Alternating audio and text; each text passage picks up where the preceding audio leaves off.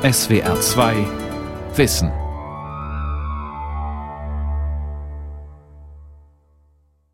Ein Kaffeetisch in Bönnigheim zwischen Ludwigsburg und Heilbronn. Rebecca Birkle von der Universität Tübingen ist bei einer 80-Jährigen zu Gast, die ihr ganzes Leben in dieser Kleinstadt gewohnt hat. Eine Freundin der alten Dame sitzt mit dabei. Auf dem Tisch liegt ein digitales Aufnahmegerät mit Mikrofon. Die Doktorandin im Fach empirische Kulturwissenschaft stellt Fragen im Dienst der Wissenschaft. Fragen, die zunächst verwunderlich scheinen. Geh hinunter und hol den Sprudel. Wie würden Sie das zum Enkele oder so sagen? Äh, geh hinunter und hol den Sprudel. Ganz genau. Ja. Oder sau hinunter und hol den Sprudel. Meine Urgroßmutter hat gesagt, geh in Kern und hol Wasser. Rebecca Bürkle arbeitet zu diesem Zeitpunkt für das Projekt Sprachalltag, Dialekt und Alltagssprache des Tübinger Ludwig-Uhland-Instituts. Sie erfasst Dialekte und vergleicht sie, dokumentiert Besonderheiten und Veränderungen. Und in der Schule müssen sie ja sprechen, gell? Da, da dürfen sie nicht mehr so schwätzen. Und, und, und, also ich hätte mich ein bisschen geniert zum Sprechen. Ob, ja, obwohl äh, bei uns ist nicht so deutlich gesagt worden, dass man sprechen Nein, muss. wir haben in der Schule Schwäbisch schwätzen. Ja. Ja, und, und dann hat man halt die ein bisschen da, wo gesprochen haben, hat man gemeint, ich will etwas besser sein.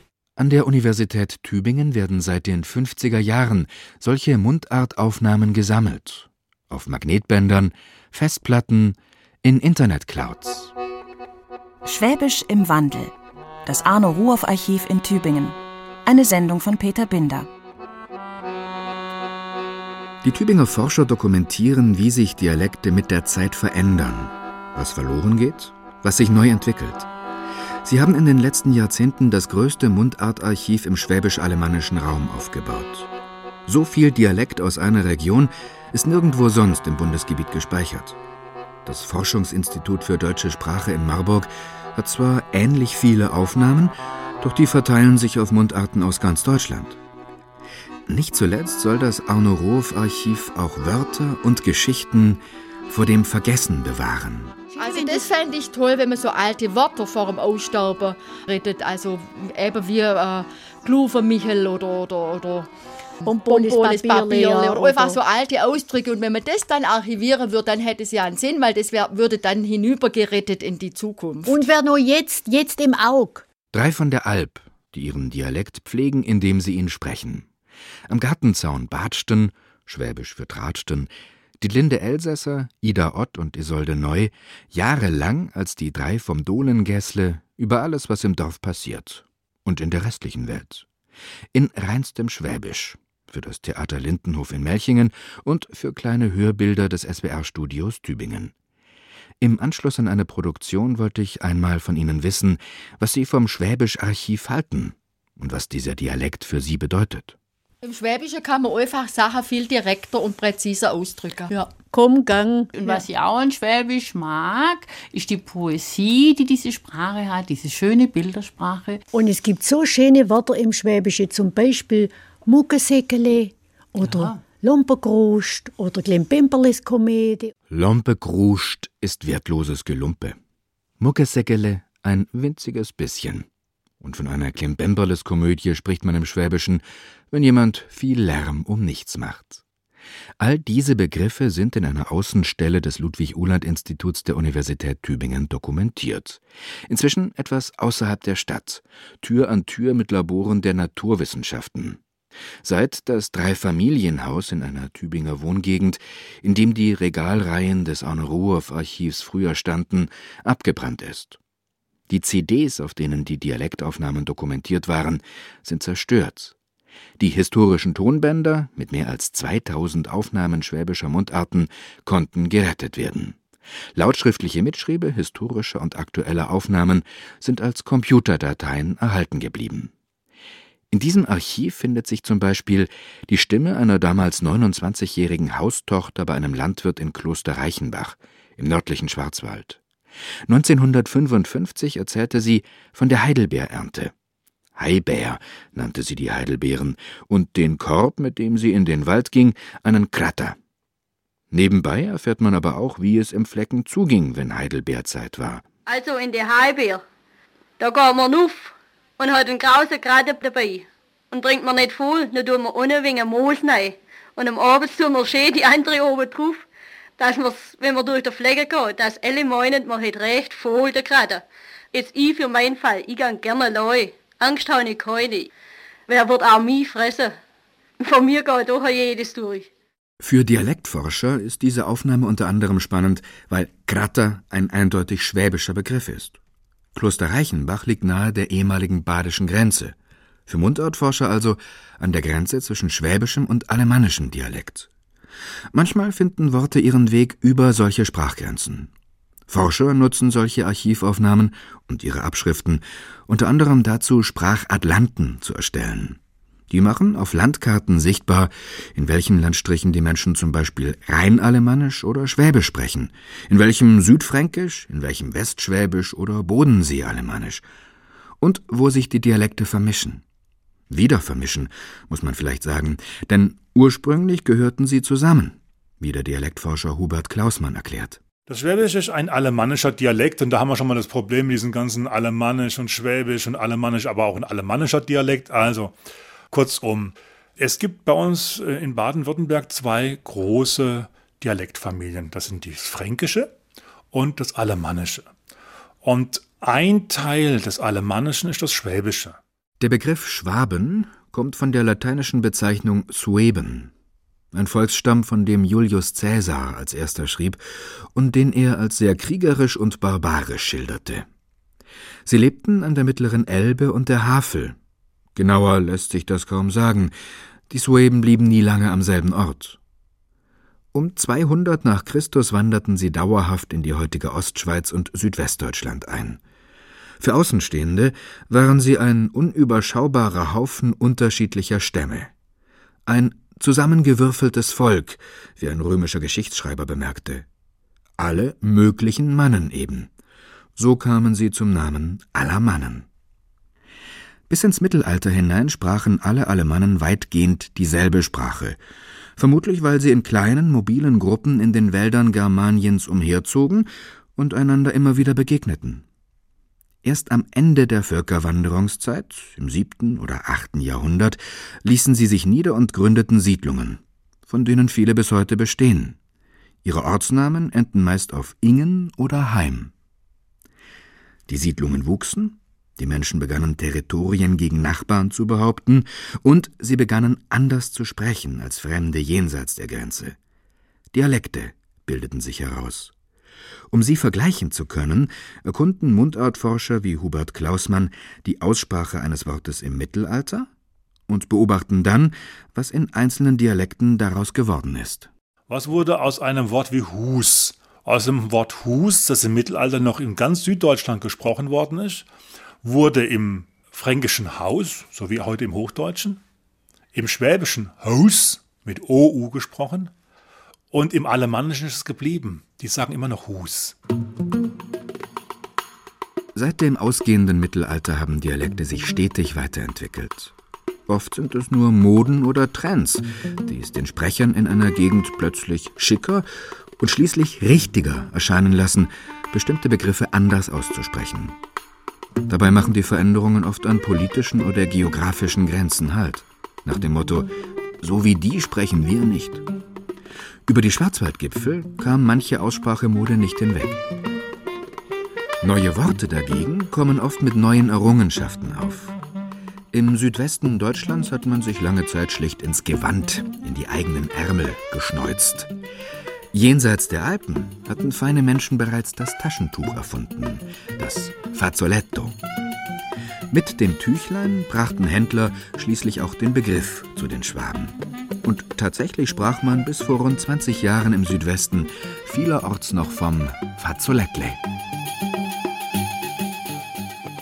Aber weil Dialekte sich ständig verändern, sagt das heute keiner mehr. Kinder nennen die Dinge nicht mehr so wie ihre Großeltern, sondern so, wie der Lehrer oder die Leute im Fernsehen sie nennen. Nicht nur die Alten klagen dann, dass der Dialekt aussterbe. Diese Befürchtung wuchs in den 50er Jahren nach Ende des Zweiten Weltkriegs. Damals baute der Hirnforscher und Phonetiker Eberhard Zwirner das Deutsche Spracharchiv in Mannheim auf. In einem Gespräch mit dem Süddeutschen Rundfunk sagte er 1955: Das deutsche Spracharchiv muss im Augenblick vor allen Dingen retten, was noch zu retten ist an Mundarten, die dem Untergang geweiht sind. Seine Sorge galt dabei besonders den Dialekten der zahllosen Menschen, die im Zweiten Weltkrieg ihre Heimat verloren hatten. Die Flüchtlinge und Vertriebenen aus dem deutschen Osten sind die letzten Träger ihrer Sprache. Die Mundartsprecher aus dem deutschen Osten können sich mit den Einheimischen hier im Westen verständigen, unter einer Bedingung, nämlich dann, wenn sie nicht ihre Mundart sprechen, sondern wenn sie Hochdeutsch sprechen. Eine Mundart, die nicht mehr gesprochen wird, sei schon in der nächsten Generation verloren, fürchtete Zwirner. Und er ließ ein Gitternetz über die Landkarten von Deutschland, Liechtenstein, Vorarlberg und dem Elsass legen. Seitenlänge pro Planquadrat jeweils 16 Kilometer. Dann wählten Sprachforscher in jedem Kästchen eine als typisch geltende Ortschaft aus. Dort sollten Gespräche mit jeweils drei Menschen unterschiedlicher Generationen aufgezeichnet werden und nach Möglichkeit auch mit drei zugewanderten Flüchtlingen. In Südwestdeutschland, Vorarlberg und Liechtenstein, zogen Wissenschaftler der Uni Tübingen in die Dörfer. Es war insofern durchaus auch, ja, ich möchte fast sagen, vergnüglich, als wir ja immer in uns bis dahin fremden Orten eingefallen sind und wir haben dann in der Wirtschaft übernachtet, meistens als die einzigen Gäste. Damals gab es also keinen schwäbischen Tourismus eigentlich. Und abends sind wir zusammengesessen und wir haben zum Teil ja auch unsere Gewehrsleute, also die, die Sprecher, rekrutiert, äh, eher am, am Stammtisch in der Wirtschaft als über irgendwelche Honoratioren. Hermann Bausinger, der spätere Direktor des Ludwig-Uhland-Instituts für empirische Kulturwissenschaften in Tübingen, zog anfangs mit Arno Ruoff durch das ganze Land, um Mundarten zu sammeln. Ruoff hat das Projekt schließlich übernommen und bis zu seinem Tod 2010 weitergeführt. Manchmal war es harte körperliche Arbeit, die Tonaufnahmen zu besorgen, erinnert sich Hermann Bausinger. Also wir hatten äh, riesige Tonbandgeräte, die also wirklich wie ein schwerer Koffer zu tragen waren. Und ich erinnere mich, dass ich ja also einzelne äh, zum Beispiel Fahrradfahrten mit dem Ding auf dem Buckel gemacht habe. Und da gab es ja also noch keine 20 Gänge. Das war, war höchst anstrengend und auch diese Geräte zu schleppen. Zum Beispiel hat Arno Ruf, da war ich teilweise dabei, hier in Tübingen alte Weingärtner aufgesucht und hat mit diesen alten Tonbandgeräten Aufnahmen gemacht. Medisch, Geistlich, Mittwoch, Donnerstag, Freitag, Samstag, Sonntag. Ruhr fragte dabei nicht nur schwäbische Begriffe wie die Wochentage ab. Er wollte, dass die Menschen frei erzählen. Dann waren die Aufnahmen am wertvollsten für ihn. Satzbau, Wortgebrauch, bevorzugte Konjunktionen und andere stilistische Eigenheiten zu untersuchen. Wovon ein Wengerter, ein Weingärtner, dann beispielsweise erzählt, macht kaum einen Unterschied. Von seiner Lehrzeit oder vom Mostfass, das er seinem Sohn zur Hochzeit geschenkt hat und das langsam mal leer werden sollte, denn bald gibt es wieder Obst, das gemostet werden muss. Beim Jungen, mal der Kiro quer geheiratet hat, da sei ich so, da hast du ein Fass mit 300, da ist es 60 Liter. Das habe ich aber schon nicht gemusst, weil das ist Putzgewehr. Das muss man halt trinken mit der, wie lau musste, dass er leer wurde doch. Meinem Junge, wo er geheiratet hat, sagt der Wengerter, statt meinem Sohn, als er geheiratet hat. Diese Konjunktion ist ein Merkmal vieler süddeutscher Dialekte. Deutschlehrer streichen es Kindern als Fehler an. In der Mundart gelten freilich andere Gesetze, und sie bekräftigen die Gemeinsamkeit derer, die sich so unterhalten. Wir sprechen dieselbe Sprache, wir verstehen uns.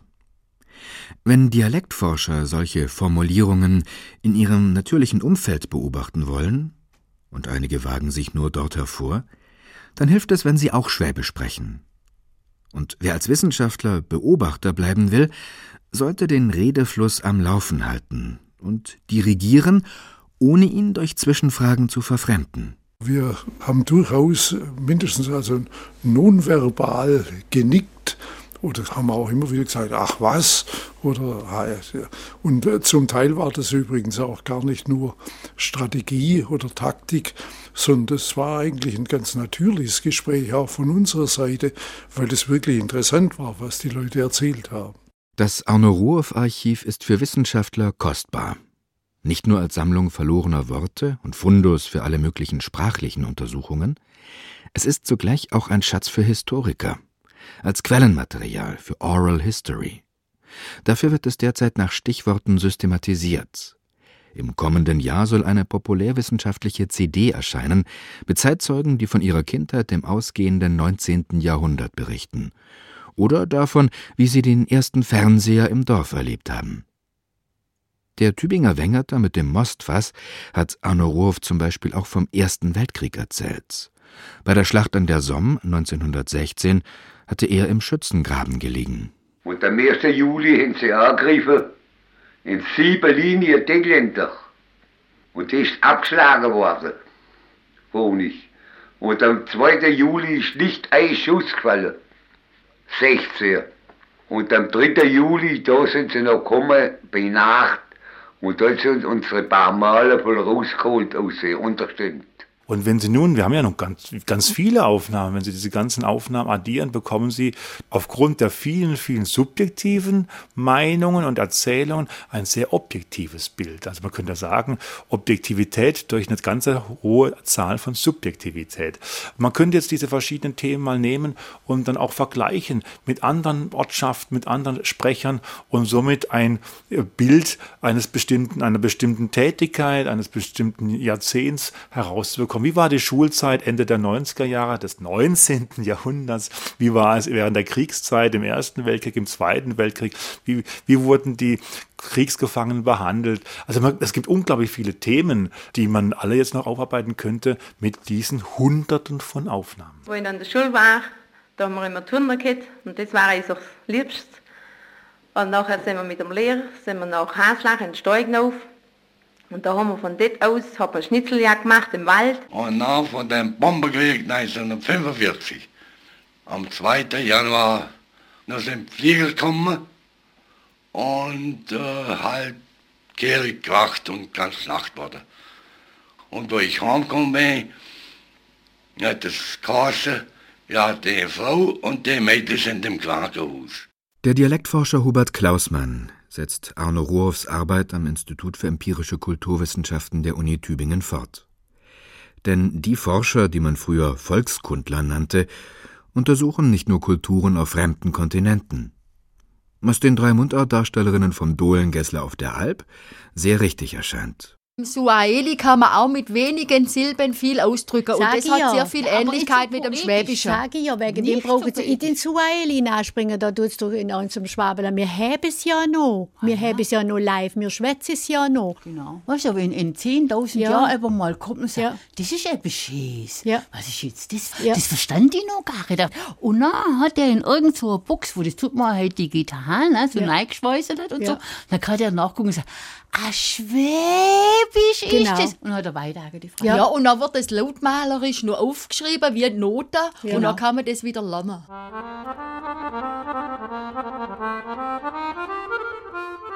Die Mundartaufnahmen der Universität Tübingen wurden tatsächlich digitalisiert.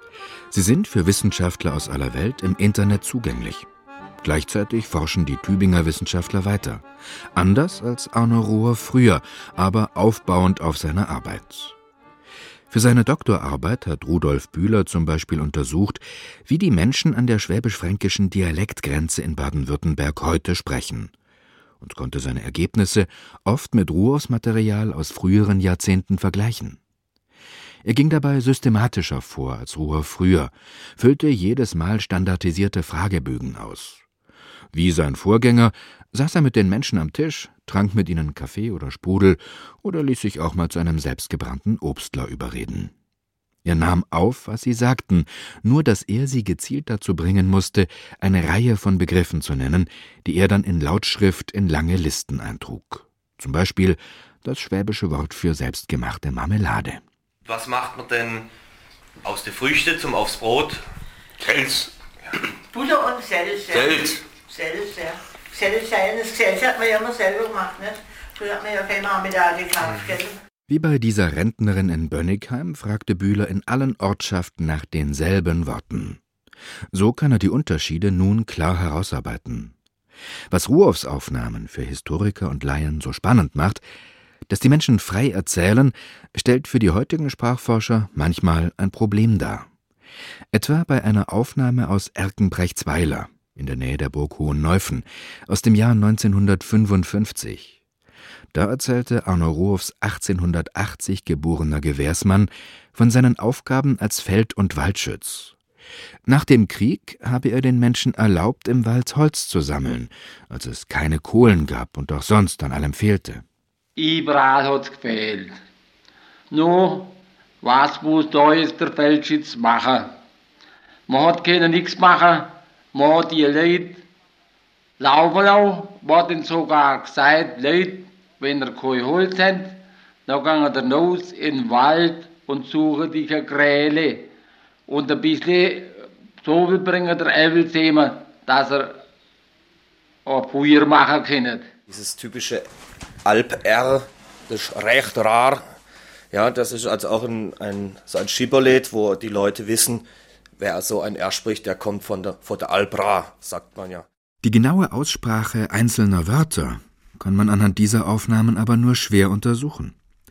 Rudolf Bühler möchte herausfinden, welche Begriffe im Zentralschwäbischen, wie es in Erkenbrechtsweiler gesprochen wird, eine bestimmte Lautverschiebung mitgemacht haben. Etwa von Oi zu Ui, wie in Feuer aus Feuer, und welche nicht. Doch er kann in keiner Tabelle nachschlagen, wie der einstige Feldschütz, den Arno Ruoff interviewt hatte, zu Heu gesagt hat.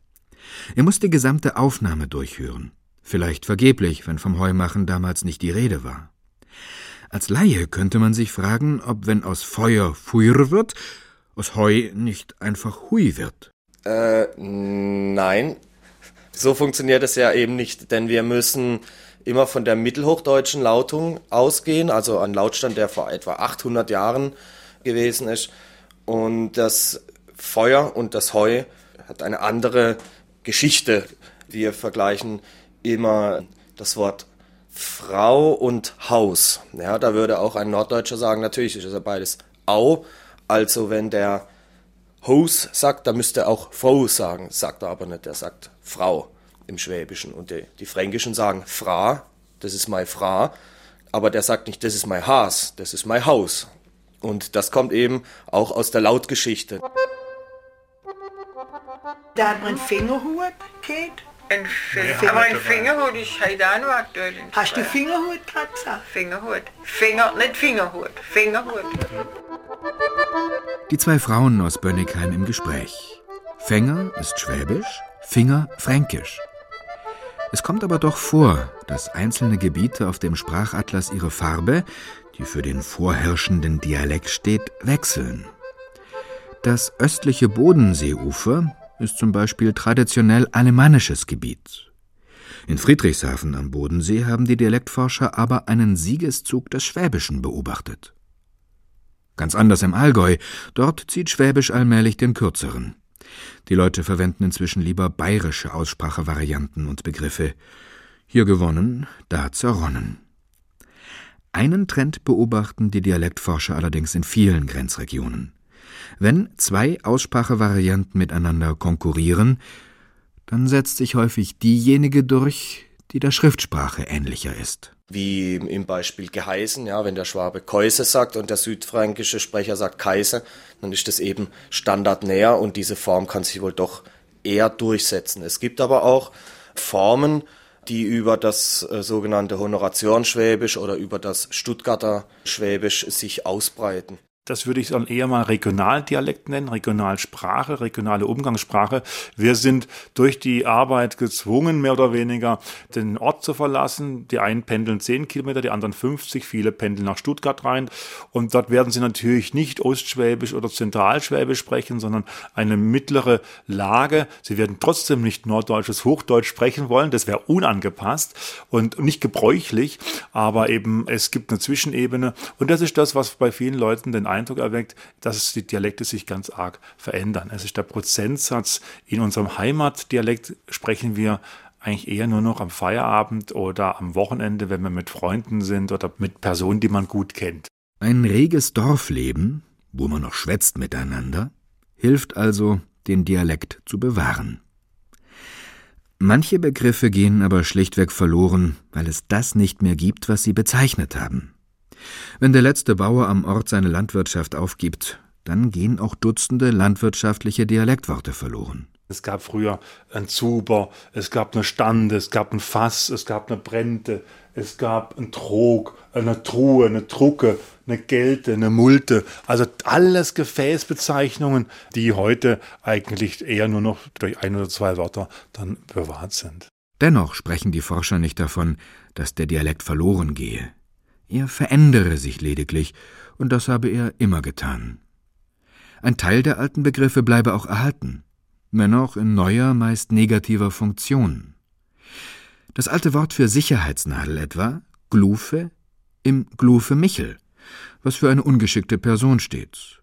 Oder die Brente, das war eine große Schüssel zum Wäschewaschen und Putzen. Und das ist ein ganz altes Wort, das stammt noch aus der romanischen Zeit. Dieses Wort gibt es nur südlich des Limes, nördlich kennt man es nicht, weil es eben über die ganzen Jahrhunderte hinweg bis heute transportiert worden ist. Nun ist dieses Gefäß weg, man braucht es ja nicht mehr, wir Leute haben alle eine Waschmaschine und äh, das Wort ist noch da und jetzt wird es neu aufgeladen. Also bei der Brente ist so oft, dass das wir gehört haben, ja, ja, ja, ja, das ist eine alte Brente, sagt man zur Nachbarin, wenn sie böse ist oder so, ja. ja. Das ist immer wieder zu beobachten.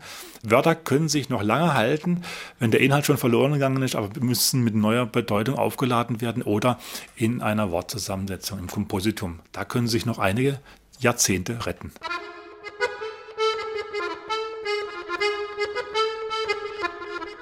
Im Arno-Ruoff-Archiv der Uni Tübingen werden Dialektworte des Schwäbischen auf Tonbändern, Festplatten und in Internetclouds für die Nachwelt bewahrt. Dem Feuer in den ehemaligen Büroräumen sind sie entgangen.